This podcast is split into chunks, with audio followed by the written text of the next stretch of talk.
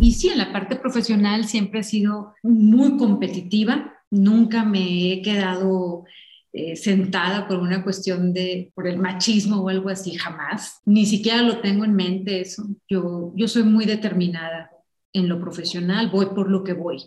Como un, em, como un depredador, esa es mi parte profesional, pero pues tengo la parte de mi hogar, que en mi hogar soy más bien como una gallinita y afuera sí soy un depredador.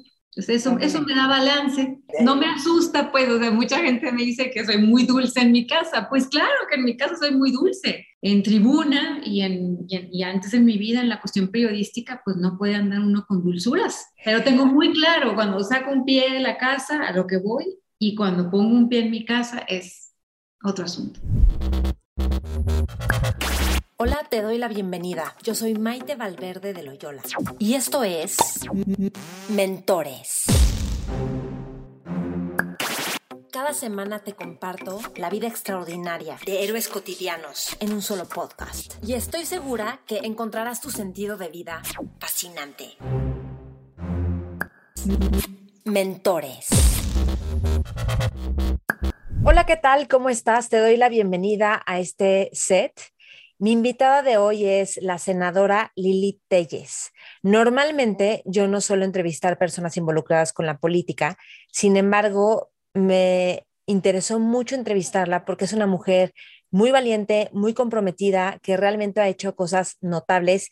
Y en esta entrevista vas a descubrir la parte humana, lo que está detrás de alguien que se ha manejado por diferentes entornos que no son fáciles, como el periodismo, como la política, y cómo mantener esa determinación en tu vida, aunque haya críticas, aunque haya personas que pues aunque haya sido amenazada de muerte, ya fue amenazada de muerte con 22 balas. Entonces, te voy a platicar un poquito. Lili fue la primera mujer titular de un noticiario en la televisión mexicana a los 26 años de edad. Ha sido reportera, conductora de noticiarios y se especializó en la realización de, programas de investigación sobre crimen organizado, corrupción política, con hincapié en la denuncia sobre la injusticia y el abuso del poder. Desde el primero de septiembre del 2018 es senadora de la República por el estado de Sonora, es secretaria de la Comisión Jurisdiccional y de la Comisión de Salud e integrante de las comisiones de Seguridad Pública, de Relaciones Exteriores América del Norte y de Anticorrupción, Transparencia y Participación Ciudadana, y forma parte del grupo parlamentario del Partido Acción Nacional. En esta entrevista con Lili hablamos de lo que aprendió cuando fue amenazada de muerte con 22 balazos. También hablamos de cuál es el verdadero empoderamiento, qué hacer con las críticas negativas, hablamos del amor propio y cómo no vivir siendo víctimas y lo que nos hace falta a las mujeres para vivir con honor. Y además en esta entrevista vas a aprender a tener determinación en tu vida, a lograr tus metas, a saber escucharte y hacer lo correcto y no tener miedo a vivir ni a tomar decisiones.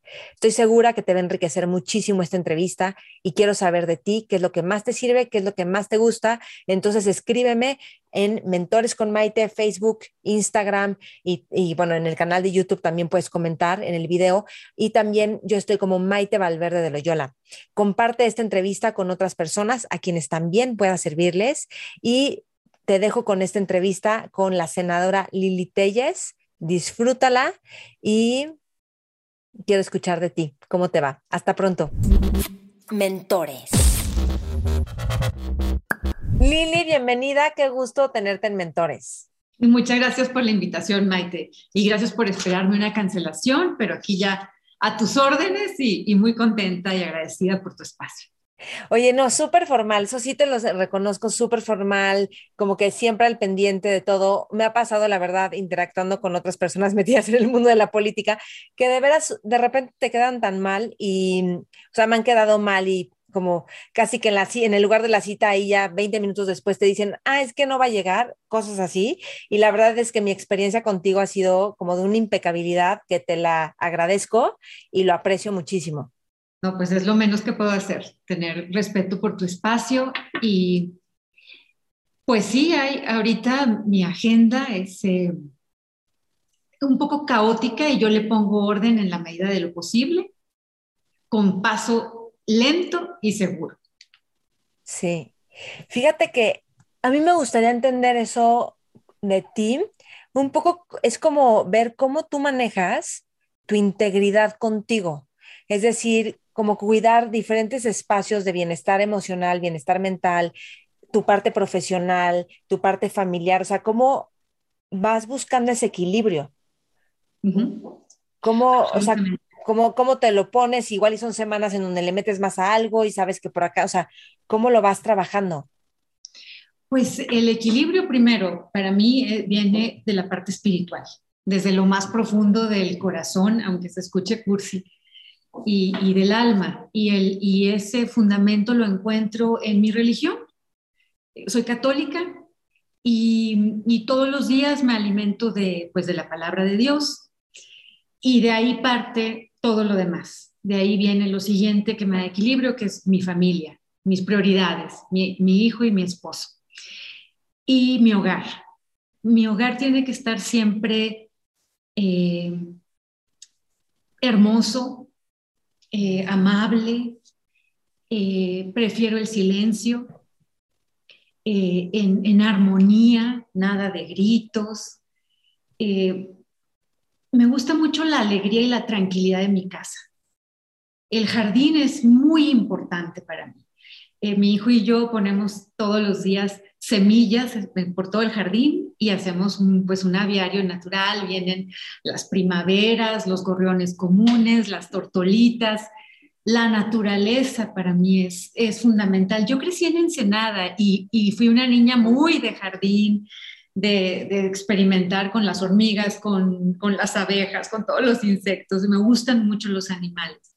Entonces, que en casa estén felices desde los perros mi hijo, mi esposo, y yo tener esa, ese centro en, en mí, tener muy claro qué es lo que siento, lo que pienso y lo que digo en completo orden y congruencia y en paz. Yo no me, yo no soy eh, adicta al trabajo y procuro no andar corriendo. Al contrario, mientras más acelerado veo todo, yo procuro ir con un paso eh, lento seguro y firme. no dejo que me atrape el exterior, procuro no dejar que me atrape el exterior y yo pongo mi propio ritmo. Me encanta eso. ¿Y eso lo has ido aprendiendo o desde siempre lo has tenido muy claro? Siempre, siempre lo he tenido muy claro. Muchas personas creen que yo soy hiperactiva. Y al contrario, admiro a, mis amigas hiperactivas que hacen muchas cosas. Yo soy de concentrarme en muy pocas cosas, en muy pocos asuntos y sacarlos bien. Eh, no tengo capacidad de multitasking. Y siempre he sido así y así he caminado a mi propio paso, eh, pues porque esta es mi vida y me gusta sentirme en control de lo que hago y en control de, de las cosas que, que tengo a la mano y que son mi responsabilidad. Mi hogar es mi responsabilidad primera. Eso, eso es lo que me da pues alegría, tranquilidad, ganas de, luchar, pero sí es de, parte de algo, mi fuerza parte de algo muy, muy íntimo, muy intangible. Ok. Es que es, por ejemplo, te escucho y digo, wow, qué paz, qué orden, y al mismo tiempo veo la parte más pública y digo, bueno, esto de paz no creo que tenga mucho, ¿no? O sea, desde ser periodista y pues fuiste, creo que la primer periodista mujer que tenía como, que era titular, ¿no? En TV Azteca. sí. Luego ser senadora, luego estar como precandidata, o sea, no creo que nada de eso sea algo tan tranquilo, tan en paz. Tiene un grado de adrenalina y de aventura, todo eso. Sí, pero esa es mi parte profesional. En la parte profesional, eh, aunque aplico lo, lo que te dije ahorita, de ahí sale la fuerza para aguantar mucha adrenalina, para aguantar eh, mucha presión, viene de esta parte de paz. Por eso aguanto, yo creo que por eso aguanto. Y, y sí, en la parte profesional siempre he sido eh, muy competitiva, nunca me he quedado sentada por una cuestión de, por el machismo o algo así, jamás. Ni siquiera lo tengo en mente eso. Yo, yo soy muy determinada en lo profesional, voy por lo que voy. Como un, em, como un depredador. Esa es mi parte profesional, pero pues tengo la parte de mi hogar, que en mi hogar soy más bien como una gallinita y afuera sí soy un depredador. Entonces eso, eso me da balance y no, me, asusta, pues, o sea, mucha gente me dice que soy muy dulce en mi casa. Pues claro que en mi casa soy muy dulce. En tribuna y, en, y, antes en mi vida, en la cuestión periodística, pues no puede andar uno con dulzuras. Sí. Pero tengo muy claro, cuando saco un pie de la casa, a lo que voy, y cuando pongo un pie en mi casa, es otro asunto. Ole, es este increíble. Y uh, eh, háblame más de esta parte de determinación que tienes y que voy por algo y, que soy competitiva. Fíjate que yo estaba pensando la semana pasada como este punto de la ambición, de lograr cosas, dije de repente, qué cansado. Pero le dije, es que es que cansado si lo estás haciendo como desde el hacer, hacer así, lograr, lograr. Si viene desde otro lugar de determinación, como un láser, creo que no es tan cansado. ¿Tú cómo lo vives? O sea, ¿cómo te propones algo y cómo vas alineando todo para hacer, para logra, para ser ese depredador que dices? Pues no sé, porque así nací. Y yo desde que tengo uso de razón, en, en el kinder, en la primaria, me gustaba, me gustaba la adrenalina, me gustaban las cosas nuevas, no soporto la, la monotonía. No, no puedo con, con lo cotidiano, con la repetición. Siempre tengo hambre de, de, cosas nuevas, de retos nuevos. Pero no lo busqué, pues yo creo que así nací y, y así le, y, lo disfruto. Eh, no tengo ningún, ningún sentimiento de culpa porque he sido agresiva a lo largo de mi carrera.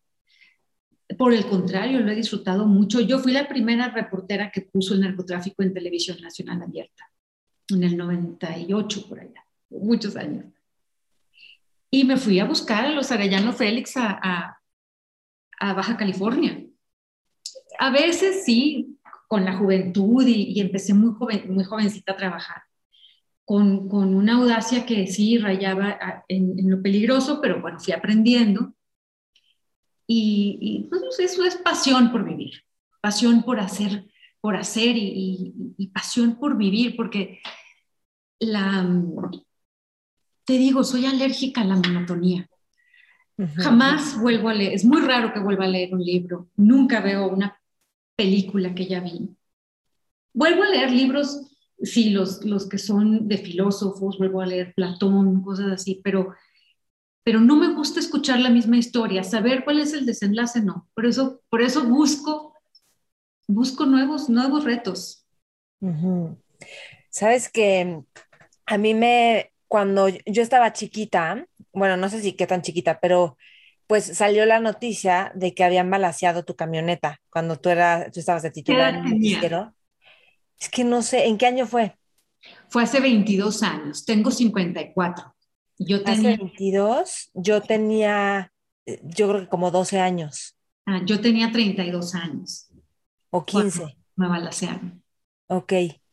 Y este, y me impactó muchísimo o sea, como porque aparte de cuando la tele era la tele, todos los que salían en la tele, todo el mundo los conocíamos y eran, y entonces me impactó muchísimo. Y ahorita para ti, ya que pasaron 22 años, ¿cómo ves en retrospectiva ese momento? No sé si fue impactante ese momento. Sí, totalmente. Ese momento fue un parteaguas en mi vida. Es una experiencia muy, muy dura que, vivir en conciencia plena, que te están balaseando y quedar viva. Porque, pues fue de pronto, yo estaba muy joven, 32 años, y traía, estaba exhibiendo la corrupción del, que era procurador de la Ciudad de México. Y salí del noticiario de TV Azteca y nos balacearon, 22 tiros. Y yo iba en un Jetta sin blindaje, obviamente.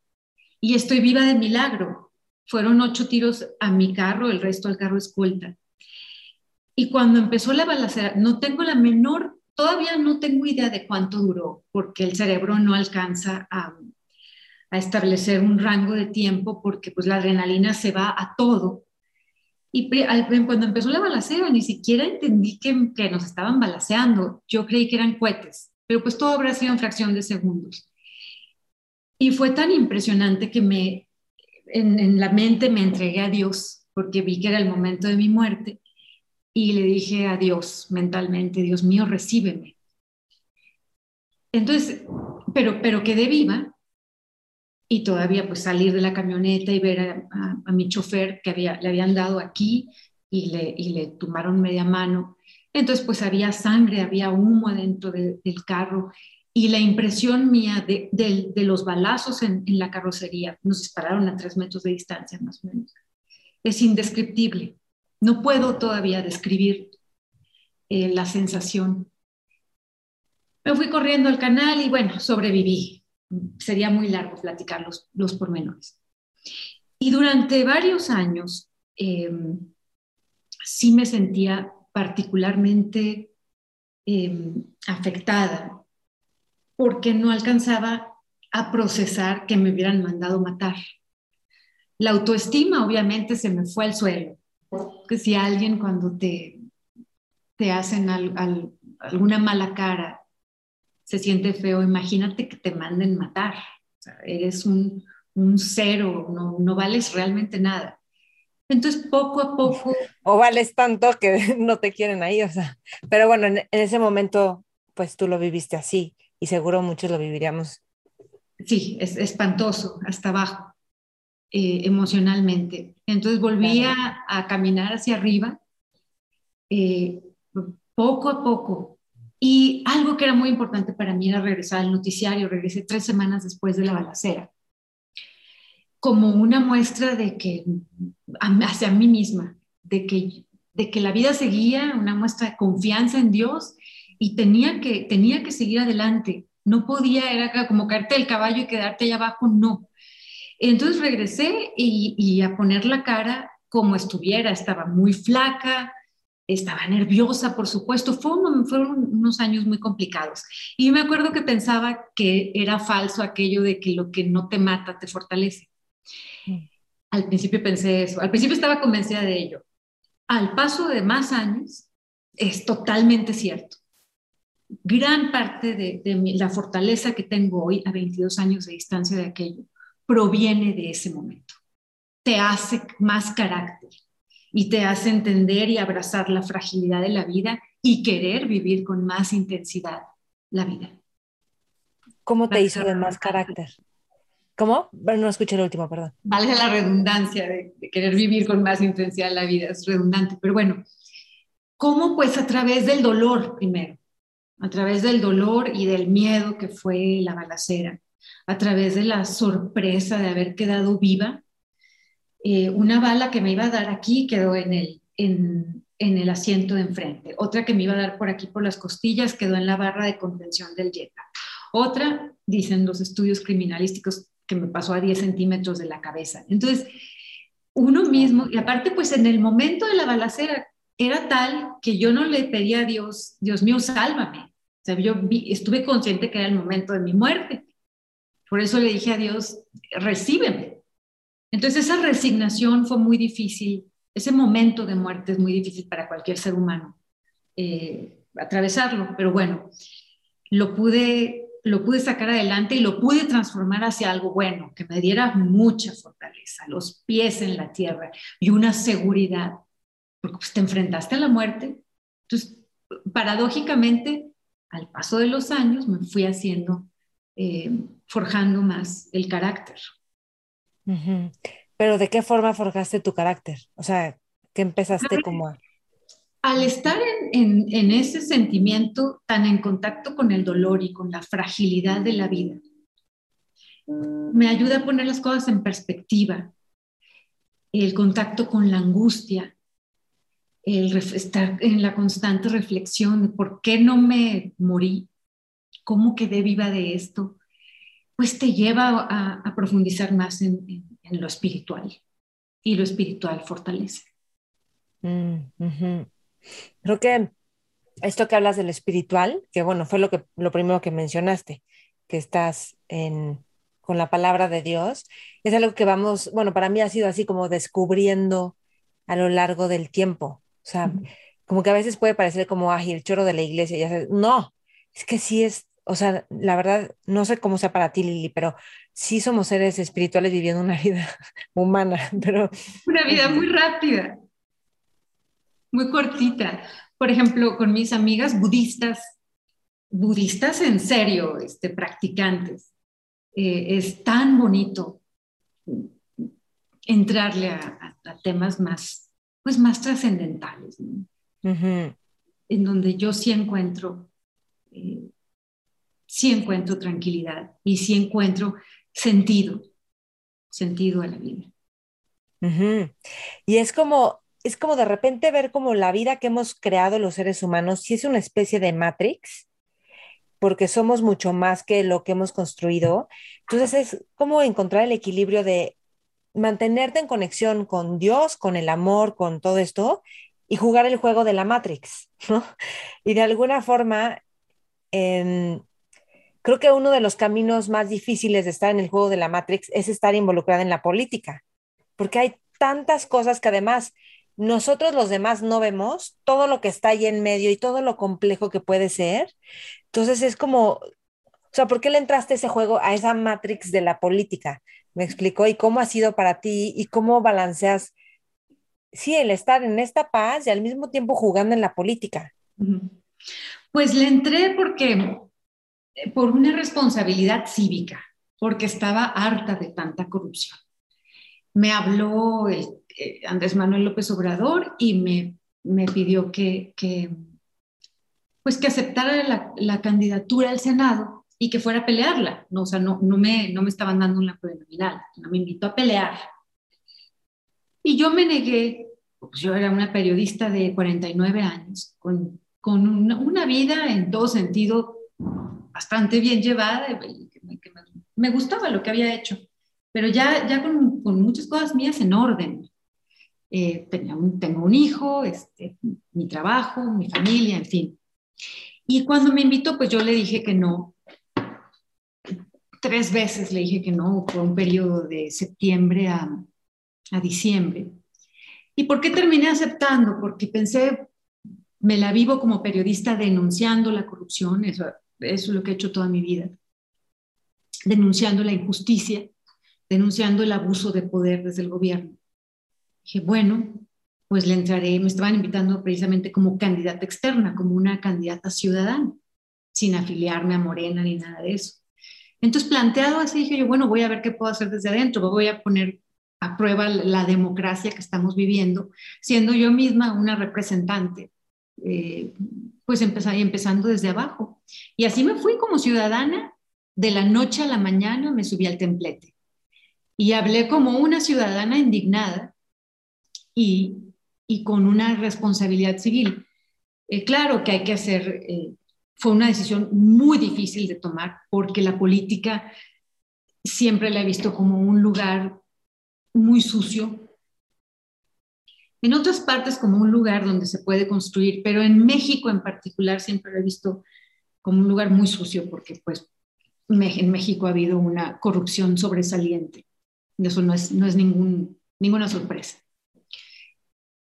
Entonces, tomar la decisión fue muy duro, porque yo decía, me voy a ensuciar, voy a ensuciar toda mi carrera si, si entro a la política. Los políticos, la mayoría, no se dan cuenta que los ciudadanos los desprecian. Y siguen pensando que, que el cargo o estar en la política los hace superiores. La realidad es otra, por la experiencia que hemos tenido en México en particular. Entonces, al final, en ese tiempo de, de, reflexión, esos meses que me tomé para ver si aceptaba o no, dije, bueno, pues hay que ser audaz en la vida y hay que jugársela por lo que uno cree y nadie me va a platicar, yo misma voy a vivir y yo lo voy a constatar. Voy a entrar y voy a constatar de que de, desde adentro. Entonces así me fui a hacer campaña. Me habían preguntado que si fue difícil. Si hablas como ciudadano, no, porque como un ciudadano normal, hablas con, con el sentido común. Y bueno, ganó el presidente, ganamos nosotros y entramos al, al poder y no me gustó el cambio que dieron los senadores de Morena y el cambio que dio el propio presidente. A mí me consta que dijo una cosa en campaña y cuando llegó al poder hizo otra. Entonces, ahorita, a, toro pasado, porque pues dejé a esa bancada y me fui a la oposición tener ahorita estas dos experiencias de haber creído en un proyecto político y tanto así de haber ido a, apoyarlo y a dar mi palabra y ver que hicieron lo contrario y ahora hacer oposición, ha enriquecido mucho mi perspectiva, mi conocimiento, no solo del país, sino del, de la naturaleza humana. Y, y me impulsa que estoy, que estoy peleando, Tal vez no tendría esta misma libertad de expresión si no hubiera dado el paso. Una sola cosa, yo creo, yo, yo no soporto arrepentirme de no haber hecho algo. Eso es muy personal. Me hubiera recriminado mucho más si ahorita yo dijera, ¿por qué no acepté? ¿Por qué no fui a pelear? Estoy mucho más conforme, que no es, no es este, sencillo estar luchando contra la 4T, pero estoy mucho más conforme sabiendo que, que fui a luchar, que no me hice para atrás y que arriesgué y arriesgué. Ahorita lo digo fácil y lo digo rápido, pero, pero ha, ha sido muy difícil porque no como víctima, sino porque me da mucho coraje, me da mucho coraje ver eh, pues que este país los mexicanos merecemos algo mucho mejor.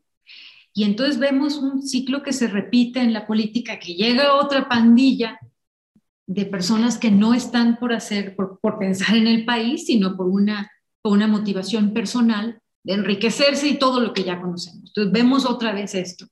Y yo creo que estamos tocando fondo. Pero bueno, mm, ya, me, ya me extendí.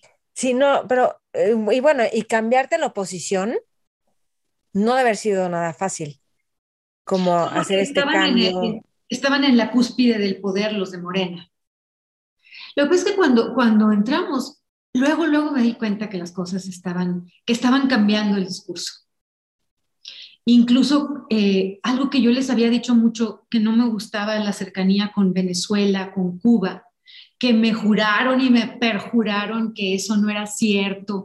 Y ahora entiendo que hubo una campaña para presentar a López Obrador como distante de esos regímenes. En cuanto llegaron al poder, todo eso salió. O sea, literalmente se quitaron una máscara, ya tenemos el poder. Entonces, es, todo eso lo, lo, nadie me lo cuenta, me consta. Y me, me, me, me esperé ya cuando el presidente saludó a la mamá del Chapo y cuando, y cuando vi el tamaño, la enanez de López Gatel, todos los, los, los, errores que estaban cometiendo, yo les dije, adiós, esto era por, es, a mí me prometieron ir por un lugar y se están yendo exactamente del lado contrario. Entonces salí de la bancada con Morena en la cúspide de su poder. Eso me da un gran orgullo, porque, porque lo que generalmente hacen los políticos es acercarse a los gobiernos cuando están en la cúspide, mm. no dejarlos. Entonces, hay personas que piensan que yo soy muy tonta porque me alejé del poder y del dinero y de las influencias y todo lo que tienen, sobre todo con un, con un presidente tan poderoso como López Obrador. Pero pues yo, yo sé que mi papá en el cielo está orgullosísimo de lo que estoy haciendo. Me enseñaron a ser derecha, pase lo que pase. Así que los aventé y a las tres semanas eh, me uní a la bancada del PAN a la oposición. Pasé de la bancada en el poder a hacer la oposición y por supuesto que rompí lanzas contra, contra el presidente y su 4T por mentirosos y tramposos, por supuesto que sí. Mm. Y dime algo, ¿cómo manejas personalmente, o sea, los ataques? Porque estar en el escenario de esta manera, pues es recibir todo el tiempo críticas, ataques. No importa si haces las cosas bien, mal, siempre va a haber gente que va a estar atacando y atacando, ¿no? Entonces, o sea, ¿cómo balancear eso? ¿cómo lidiar con eso? Si yo, que no estoy en un puesto político, de repente he recibido unas críticas en internet que dices, esto me está doliendo, aunque no debería de afectarme porque siento que no tiene nada que ver conmigo. No me imagino a alguien como tú, el tipo de críticas que recibe. ¿Cómo, o sea, qué haces con eso? ¿Cómo manejarlo para que tú internamente puedas tener esa paz, para que eso no te quite la determinación e ir por lo que tú quieres ir? Pues es que se toma de quien viene. A mí me importa más lo que yo pienso de mí misma que lo que piensan los demás de mí. Pero no es retórica, es cierto. Es vivirlo, por eso, Por eso, lo que digan este, gente de la 4T, realmente a mí no me importa en lo más mínimo.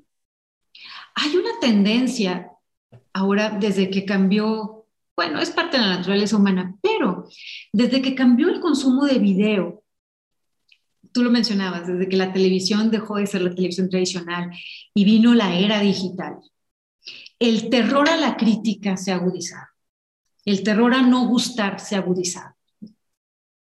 Y yo creo que esa parte en la naturaleza humana es muy delicada y hay que saberla manejar. Se carecen de seguridad muchas personas y se hacen todavía más inseguras porque están esperando el, apapacho y la aprobación de otros lugares y de otras personas. Y yo tengo muy claro de dónde quiero la aprobación que yo estoy buscando. En primerísimo lugar, la quiero de mí. Yo saber que estoy actuando correctamente. Para mí eso es lo más importante. Fuera de ahí, lo que diga cada quien me tiene sin cuidado. Eso es muy trillado. Lo dice mucha gente, pero pocas personas lo actúan y lo viven. Y, yo, yo sí lo vivo. Lo que dicen, lo que me critican, mientras yo sepa que yo estoy haciendo lo correcto, no me, no me mueve ni un ápice. Cuando me ha calumniado el presidente, sí, obviamente brinco porque, porque me indigna y lo reclamo, porque es el presidente de la República. Y la calumnia duele duele muchísimo. Pero sé poner, sé tomarlo de quien viene. No te vas a, no te vas a, a, entristecer ni a tomar en serio algo, la opinión de alguien eh, ignorante, lleno de odio, que le pagan y gana por atacarte. Entonces, para ser figura pública hay que tener claro que te van a criticar.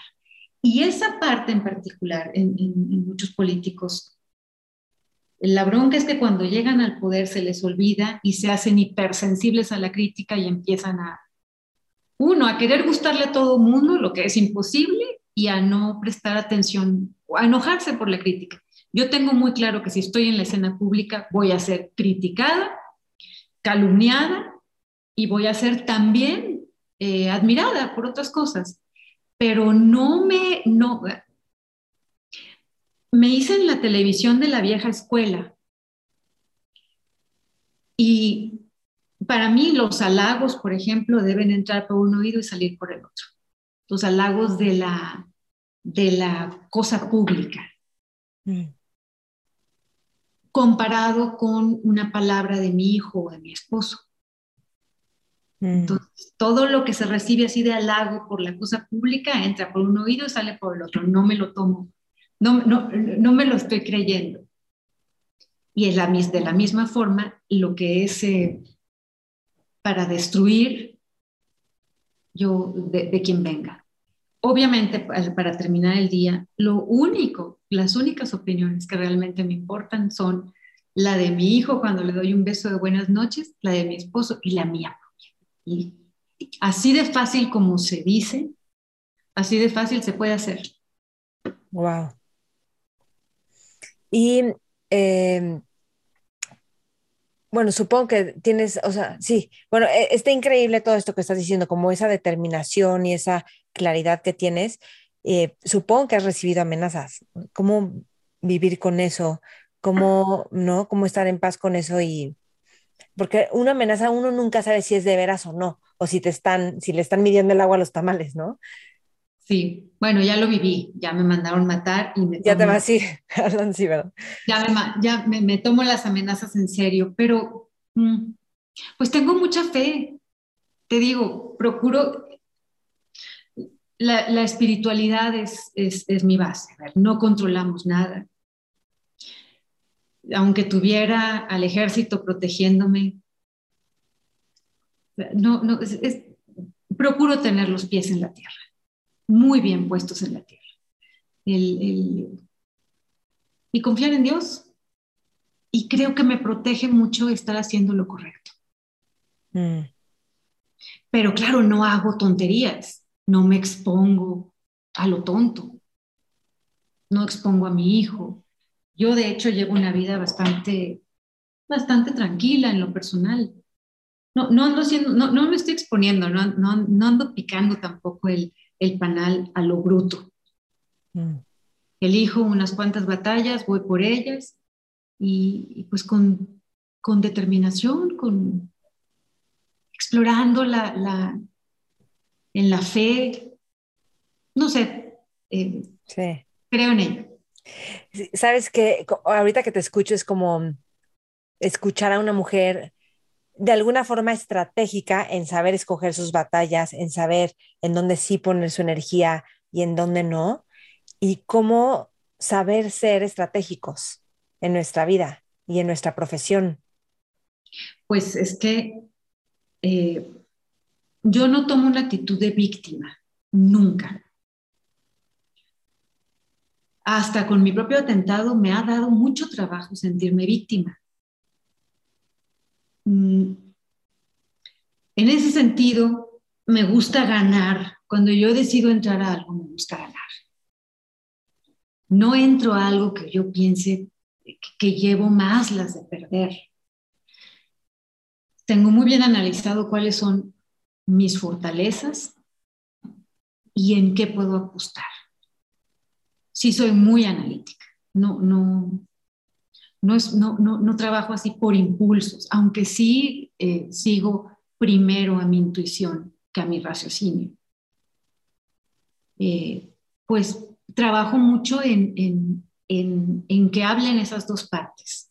¿Qué me dice la intuición? Eso para mí es sagrado. Es, ahí, por ahí no me equivoco. Y entonces ya le meto la, mucho la cabeza.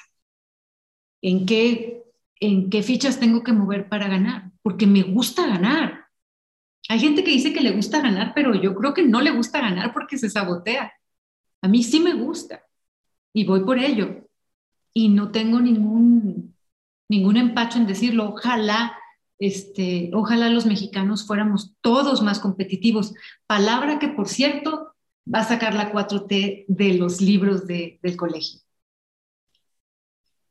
Pero bueno, la realidad, la vida es dura, la vida sí es una jungla, sí gana en muchas ocasiones el más, el que tiene más eh, fuerza.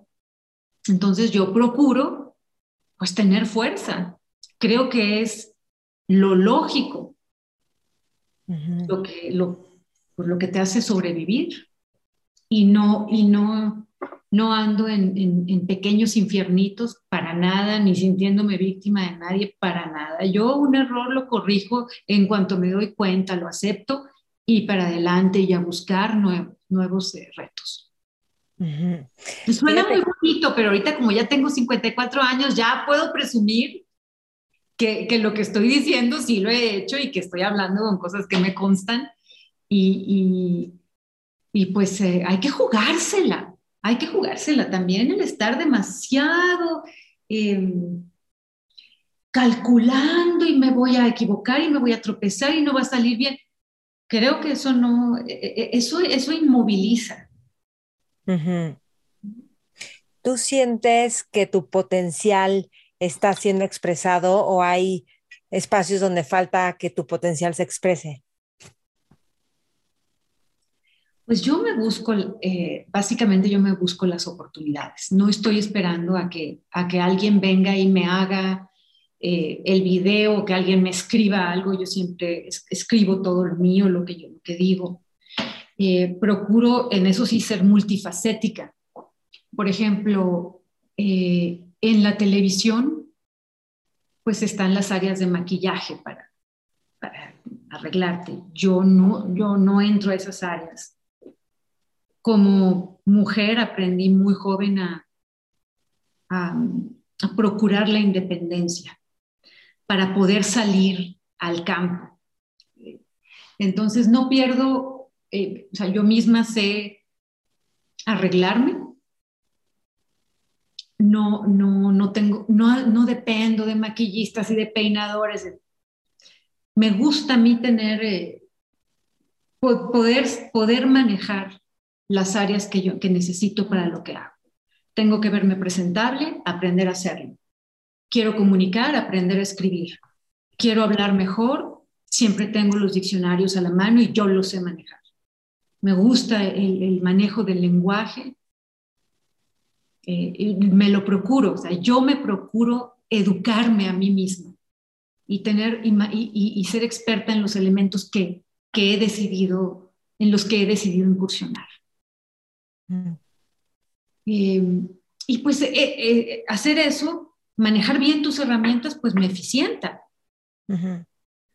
Y procuro los, los em, te digo, no hacer muchas cosas a medias, pero eso es lo que se me da a mí. Estoy hablando de una cuestión muy personal. Admiro a quienes hacen muchas cosas y las hacen bien. Yo puedo con pocas cosas, pero eso sí las saco muy, muy bien. ¿Y cómo dirías que es? He tenido a ser muy independiente. Te digo, no, no me gusta estar, y así era desde niña. Eh, me gusta trabajar en equipo, pero mientras yo pueda eh, dominar varios campos, mejor. Y eso me lleva a estar aprendiendo más, por supuesto. ¿De qué formas tú te, te reinventas, aprendes, te retas? Bueno, te retas claramente, pero a lo mejor como en, tu, en tu forma de ver algo, en tus propios paradigmas. Pues me, me he reinventado siempre me gusta mucho reinventarme. La mayoría de las veces no ha sido por gusto, ha sido más eh, obligada por las circunstancias y me ha dolido muchas.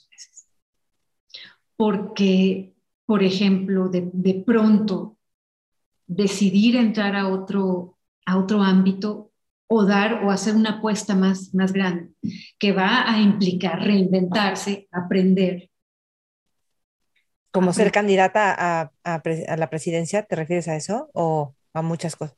Bueno, eso, eso, este, eso está por verse todavía, pero cuando, pues me he reinventado varias veces en, la vida, en lo, privado y en lo, público. Eh, y te digo, sí me duele, claro que me ha dolido porque es entrar a lo desconocido, es dejar la comodidad y te tienes que obligar a aprender. Y aprender rápido y aprender bien y sobre todo dar resultados. Para mí eso es básico, dar resultados, no nada más, ay, esto me puse a leer, no, no. Tengo que probarlo con los resultados correctos. Entonces, en el, por ejemplo, pues para la candidatura, pues por supuesto me, me, me puse a estudiar y hacer un ejercicio, tenía que ver desde cómo me iba a vestir, eh, lo que me diera resultado, todo lo que me eficientara, ¿para qué? Para pasar el mensaje a los ciudadanos. Había que aprender un poco de todo. Y en el Senado, pues claro que había que aprender de cómo funciona el mismo Senado, cómo es el debate parlamentario. Pues hay que dedicarle y hay que esforzarse, pues sí, pero pues no, no, no me da miedo.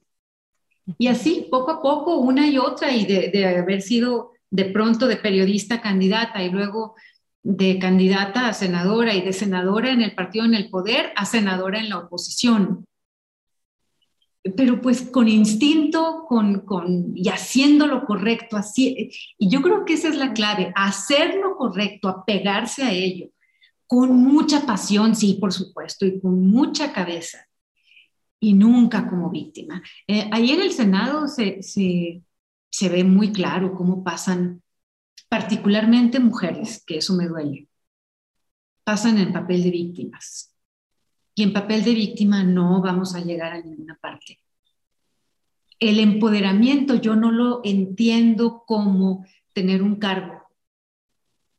El empoderamiento yo lo entiendo como, como un poder que viene de adentro. Quiero decir, hay funcionarias y hay eh, empresarias en cargos muy importantes que no se ven empoderadas, por más que el cargo sea grandioso. Un ejemplo muy fácil, la jefa de gobierno Claudia Sheinbaum. Es jefa de gobierno, pero no se ve empoderada, porque el cargo no hace a la persona, el cargo no te da el poder. El poder está dentro, tú, le tú haces a tu cargo, lo haces relevante, el que tengas. Y tú vas a llevar tu relevancia contigo a donde vayas viene del fondo.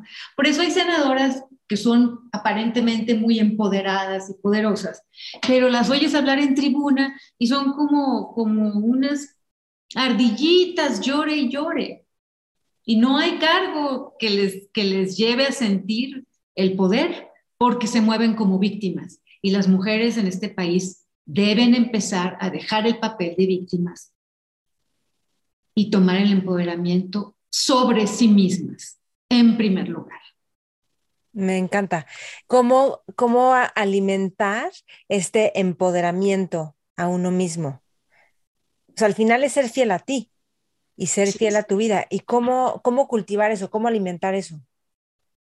Pues eh, creyendo en uno mismo. Sí. respetándose uno mismo en todo momento. Que en parte esto de actuar correctamente pues te obliga a respetarte a ti mismo en todo momento, en público y en privado, en tus pensamientos más íntimos, siempre respetándose uno mismo como una persona digna que merece amor y respeto. Uno tiene que empezar por dárselo. Y eso yo creo que pues se refleja y hace que en el resto de tu vida, en tu entorno privado y profesional, te sabes dar tu lugar yo nunca he tenido que andar pidiendo respeto ni nada por el estilo. Yo me, yo me sola me doy a respetar porque me respeto. Es que sabes que te escucho y digo, wow, qué increíble, qué bonito. Y hay muchas cosas que tú tienes muy claras que yo creo que muchos otros, muchos otros ciudadanos no tienen o no tenemos tan claros como esa determinación, esa forma de respetarte, de creer en ti, que yo creo que si todos creyéramos en nosotros, ni siquiera nos haríamos trampa a nosotros mismos, porque cuando crees en ti, te amas y amas a los demás y sabes que te desmorona el, el transar a alguien, el, en traicionar a alguien, o sea, no, no funciona. Y al mismo tiempo, te escucho y digo, es tan natural para ti y es tan, me, me suena tan, digo, sí, pero hay mucha gente que no lo puede ver porque ni siquiera se ha sentido alguna vez en su vida respetada, cuidada, querida, que no sabe cómo darse eso a sí misma que no sabe cómo darse su lugar porque nunca le dieron su lugar. Y yo creo que en eso nos tenemos que educar o ayudar, ¿no? Exactamente, educar. Yo no soy así porque venga de una infancia eh, dorada y maravillosa en su totalidad. Claro que la influencia en mí de mi papá eh, vive completamente porque mi papá, a pesar de ser un hombre de su tiempo y de tener todas las áreas conservadoras propias de su tiempo. Siempre me trató con un respeto extraordinario y se dedicó mucho a enseñarme el, eh, el amor propio y lo que era correcto en la vida. Pero cuando yo tenía 10 años, mis padres se divorciaron y tuve una etapa muy, muy triste, una separación de mi papá muy, muy triste. Y es aquí a donde regreso a, eh, los, los, eh, los acontecimientos duros sí te hacen más fuerte, siempre y cuando uno esté en la disposición de no correr ante el dolor, de verlo, de no avergonzarse, de asumirlo y de querer crecer y de tener hambre de estar feliz y en paz. Si no quieres, nadie lo va a hacer.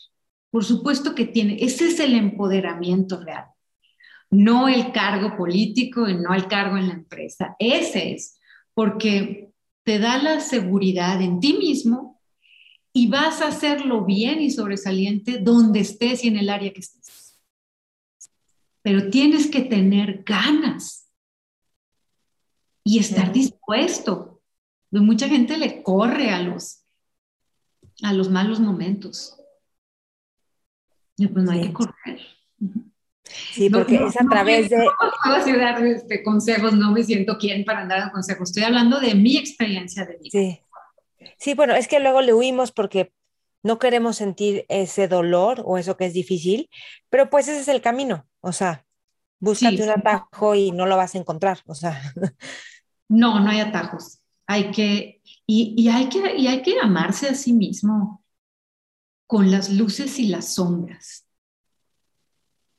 Eh, yo veo muchas mujeres ahorita en el mundo digital muy estresadas porque le quieren dar gusto a todo el mundo eh, y son exageradamente exigentes. Y cualquier de, se están buscando se están buscando defectos. Y, y, yo creo que aceptar nuestras sombras es, es de una es de un poder tremendo cuando te aceptas y te amas así como eres aunque, aunque haya cosas de las que te avergüenzas, de las que yo no hablaría en público nunca, por ejemplo. Cada quien tiene su, cada quien se conoce a sí mismo. Eh, y pues sí, apostar por uno mismo. Partiendo no de la victimización. En nuestro país, la cultura de la victimización hace, eh, tiene, tiene estancada sobre todo a las mujeres. Y no hay víctima eh, sin victimario, obviamente, uno tiene que tener muy claro que nadie te puede tratar mal, pero eso empieza porque uno se debe tratar bien. Sí. Cuando se pone, cuando se es congruente y pones eso en práctica, las cosas son, sí. serán.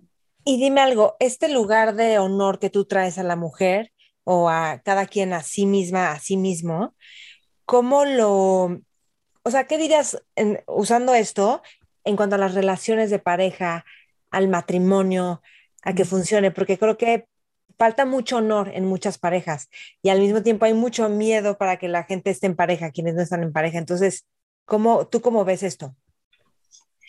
Bueno, yo soy divorciada, vuelta a casar. Eh, y todos los divorcios son tristes y difíciles y nadie se casa para divorciarse en términos generales, ¿no? Sí. Entonces, eh, para mí el divorcio del, del, papá de mi hijo pues fue muy duro, muy triste, estuve mucho tiempo eh, deprimida, pero pues era un proceso que yo entendía que tenía que pasar y entendía que, que iba a salir adelante.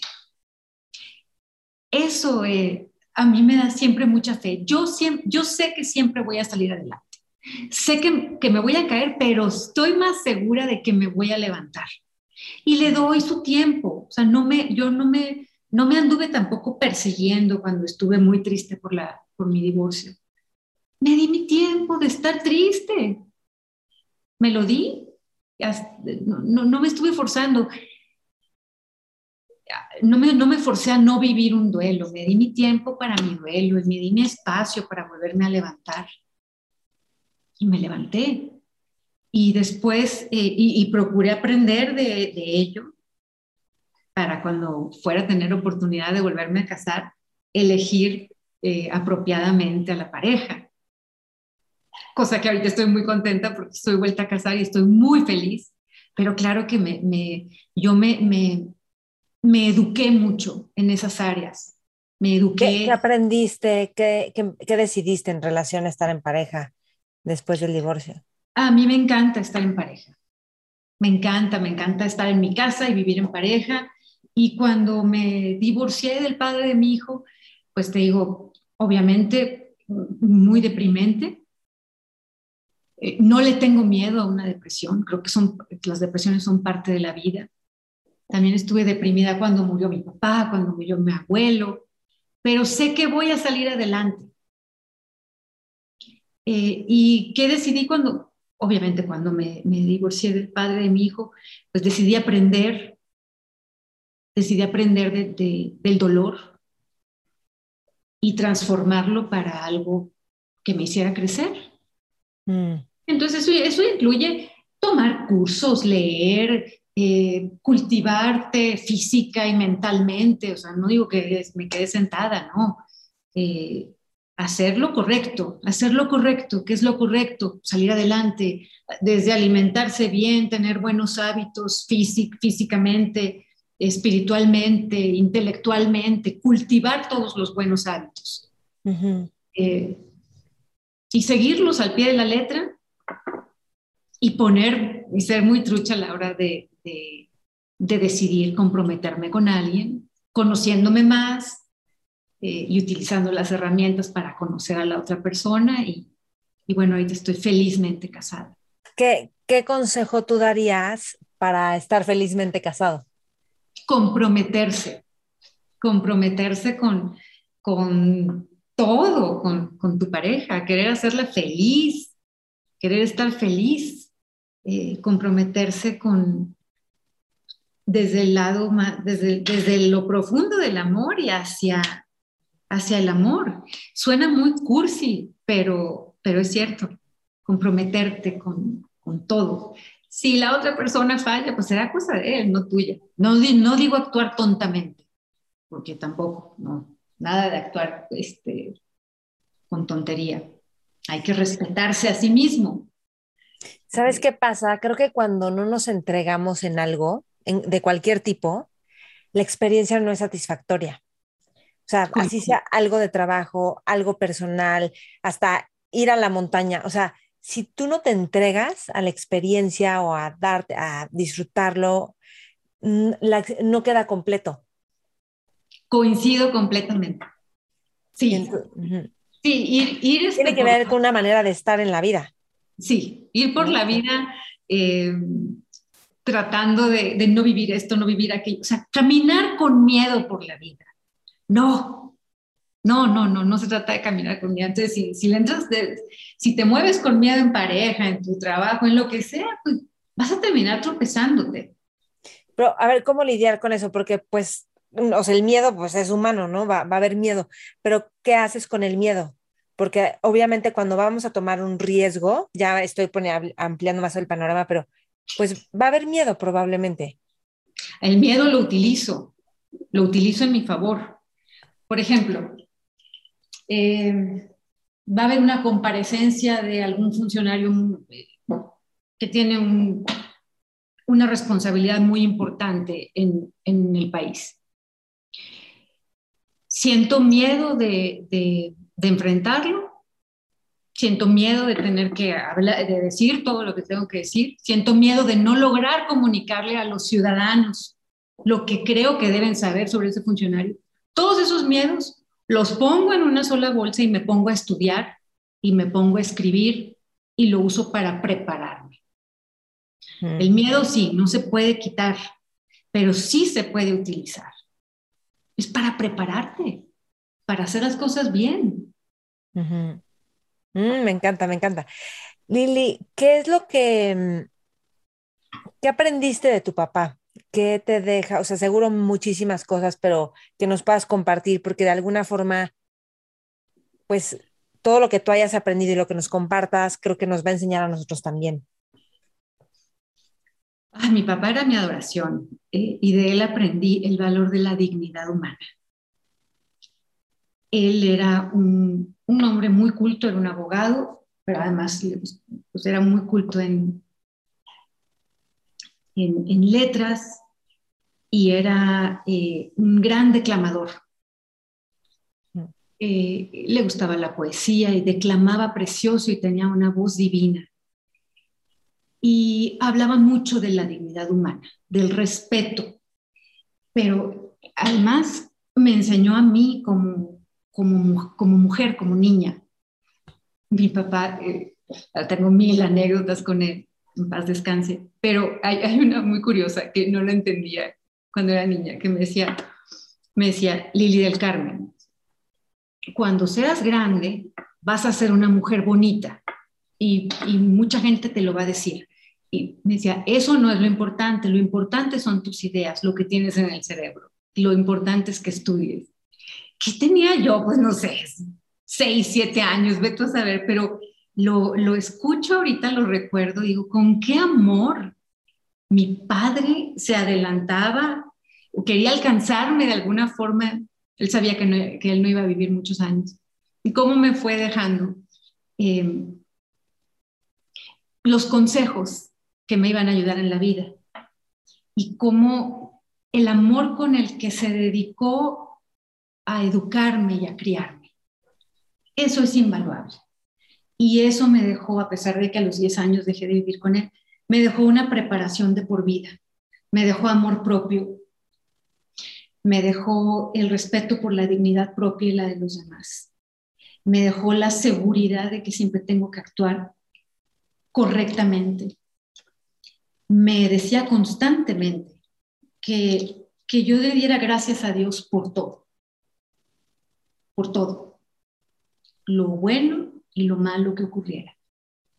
Y todas esas cosas pues me fueron haciendo, las puse en práctica hasta la fecha. Y obviamente ahora eh, a mi hijo, pues le paso la, misma forma de educar.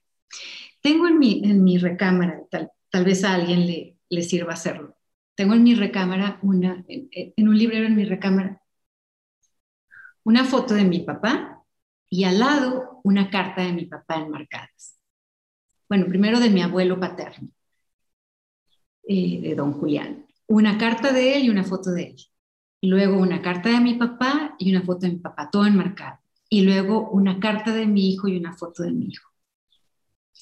Y luego una carta de mi esposo y una foto de mi esposo. Y me encanta verlos todos los días, aunque digo, vivo con mi esposo y mi hijo, pero me encanta verlos así, porque hay un honor que yo siento que hay que, perdón, hay, que honrar a los seres que yo he amado y que, y que viven en mi corazón. Los que ya murieron y los que están aquí. Entonces, todo, ese, todo ese amor, esa cadena de amor y de honrar y de seguir de alma a alma los principios como, como enlaces. Eh, suena voy a repetirlo, suena muy cursi, pero yo así lo hago y así me, me tiene conectada con, con, con lo más importante que es eso intangible, la compañía de las personas con las que me tocó vivir y antes y ahora, esa compañía invaluable, eso que no se puede comprar. Qué bonito. Voy a cambiar un poco de tema, Lili, y si, si tú estuvieras, o sea, si te dijeran, puedes cenar con quien quieras de México o mexicano, ¿con quién lo harías? Ah, qué difícil pregunta, pero ahorita me gustaría cenar con López Obrador para reclamarle, para reclamarle lo mentiroso. ¿Y crees que lograrías algo reclamándole? O sea, no, no, sí, como, ¿crees que eso cambiaría algo? Pues depende cómo se lo reclame. Yo creo que si yo le reclamara así, sí. Sí, yo creo que sí movería alguna fibra de, lo que le quede de, vergüenza. Ok. ¿Y con algún personaje fuera de México, con quien sea del mundo, con quien cenarías o comerías? Me encantaría con, con grandes escritores de la historia, con los que yo admiro más. Por ejemplo, me encantaría cenar con Shakespeare. Me encantaría. Eh, y, yo no hablar, obviamente, que nada más preguntar. Me encantaría con, con Miguel de Cervantes, eh, con Platón, ni se diga, con Claude Monet, me encantaría, este, con Freud mismo, con Lincoln, con el almirante Nelson, con Napoleón Bonaparte. Uf. Sí, sí, sí. ¿Qué, les preguntarías? Pues. Depende a cada uno, ¿no? Pero depende a cada uno, sí. Eh, pues les preguntaría de todo. Eh, con Picasso en ese día, como me, gusta, me hubiera gustado. Me, pues la fascinación por, por la genialidad, en la fascinación por la genialidad en quien maneja eh, el pincel o la pluma o los ejércitos. Mm, escudriñar en, el, en, la mente estratégica, escudriñar en, cómo escuchar eh, la, propio, la propia intuición para hacer, hacer, eh, para trascender, para tocar, eh, para innovar. Sí, bueno, muchos personajes. Me gusta, me gusta el estudio de la, de la historia, me gustan las, el estudio de algunas guerras, me gustan algunos personajes de, que han tenido en sus manos eh, la responsabilidad de, de, muchas vidas. La estrategia a través de la guerra para llegar a la paz. En fin. ¿A qué mujer admiras? A mi abuela, a mi abuela materna, María Lili. Yo me llamo María Lili por ella.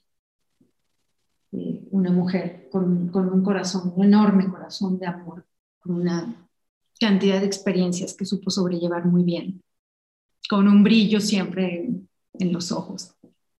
Y en el ámbito eh, de, la historia,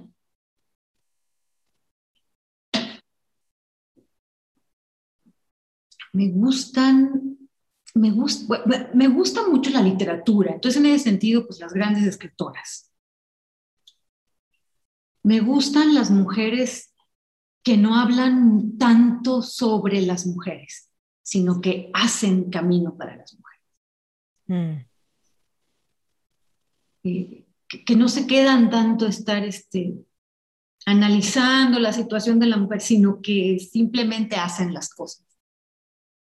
Me gustan eh, los líderes que caminan al frente y solos, eh, con la seguridad de, las posiciones que van marcando. Muy bien. Lili, si estuviéramos, bueno, si estuvieras en una mesa con jóvenes de espíritu, esta pregunta se la hago a todos mis invitados, con jóvenes, o sea, jóvenes de espíritu, visionarios, emprendedores, exploradores de la vida, ¿tú qué les aconsejarías? Ah, qué difícil. Con, pues la audacia, la, la, capacidad de, tomar decisiones eh, y hacer las cosas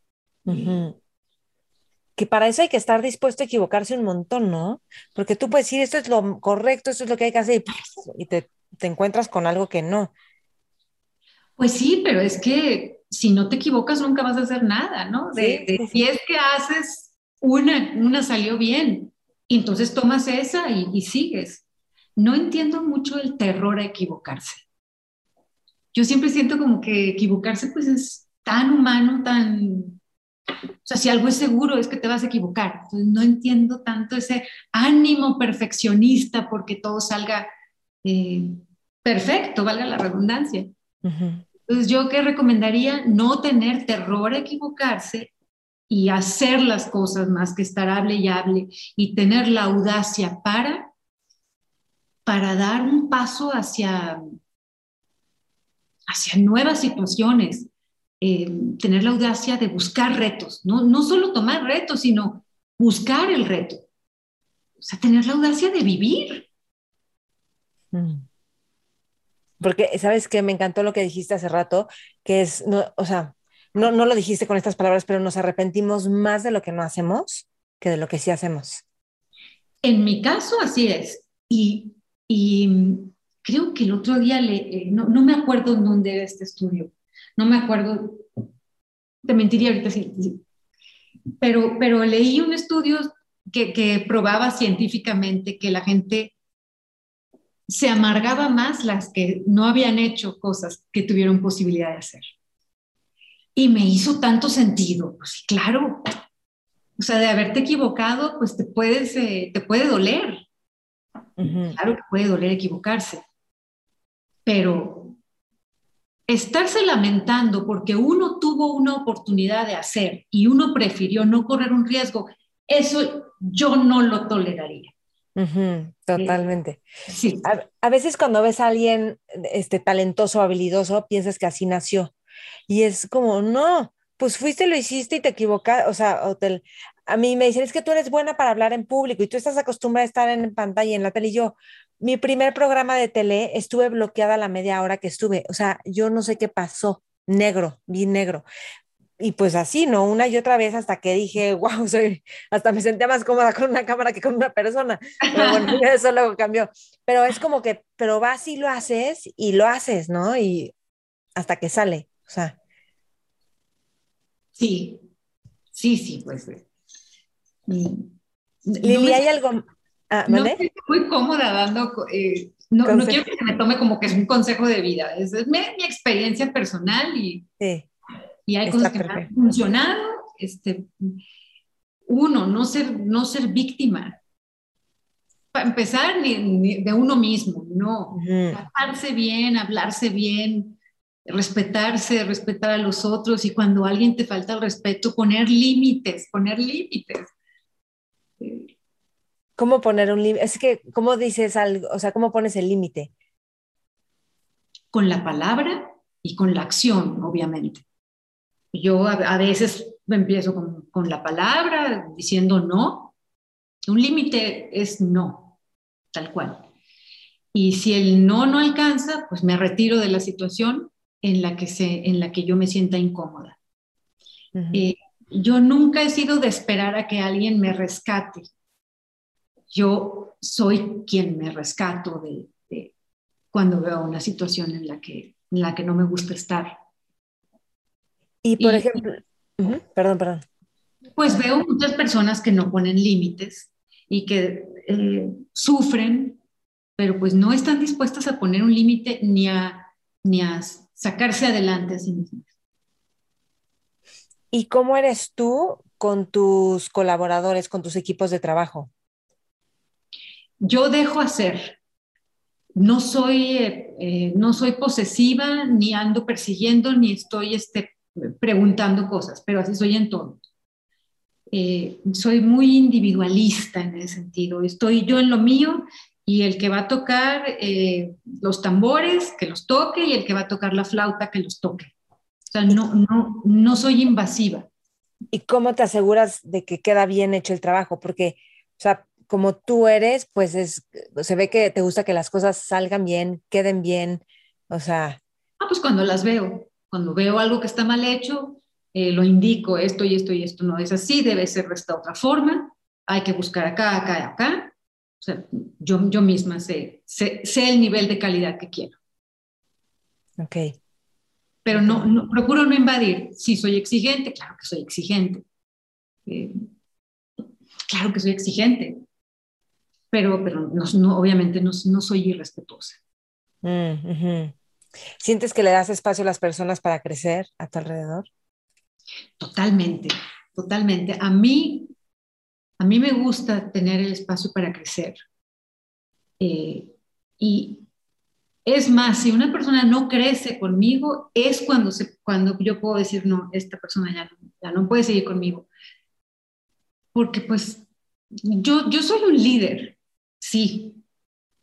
Desde que tengo uso de razón, sí y no me detengo mucho, no me puedo estar quedando atrás, yo necesito eh, abrir camino y a mí me gusta ir delante, porque, porque así es mi, mi carácter. Entonces, si alguien se me queda atrás, pues se va a quedar atrás. En ese sentido, me gusta que mi equipo crezca y crezca y disfrute, y, por supuesto, sí. Y además soy, soy muy buena jefa porque les regalo chocolate. ¿Algo más que quieras agregar, Lili? Agradecerte, agradecerte porque me, diste el espacio para hablar desde, desde, un, desde una parte muy privada mía y no es, eh, este tipo de entrevistas es muy raro que las haga y que me abra así para hablar de cuestiones eh, muy personales y dejar expuesto eh, a que todo lo que yo digo se va a usar en mi contra. Mm. Eh, y me gusta que me hayas dado la oportunidad de poder platicar desde esa parte de mí con las personas que te siguen. Muchas gracias. No, pues gracias a ti por tu apertura, por tu valentía también. Y sabes que por no ser víctima y ser responsable de ti, quererte tanto y transmitir eso, porque no podemos dejar afuera nuestro bienestar emocional, mental, nuestra dirección de vida. Totalmente de acuerdo. Creo que la salud mental es un tema que se ha dejado de lado y con el que México tiene una cuenta pendiente. Me acuerdo hace unos años estaba en, estaba en Londres, mi ciudad favorita, eh, después de Ensenada, Baja California. Estaba en Londres y, estaban, eh, y estaba viendo cómo, ha avanzado, cómo se ha avanzado en, en, en Reino Unido sobre la salud mental, sobre la importancia de la salud mental.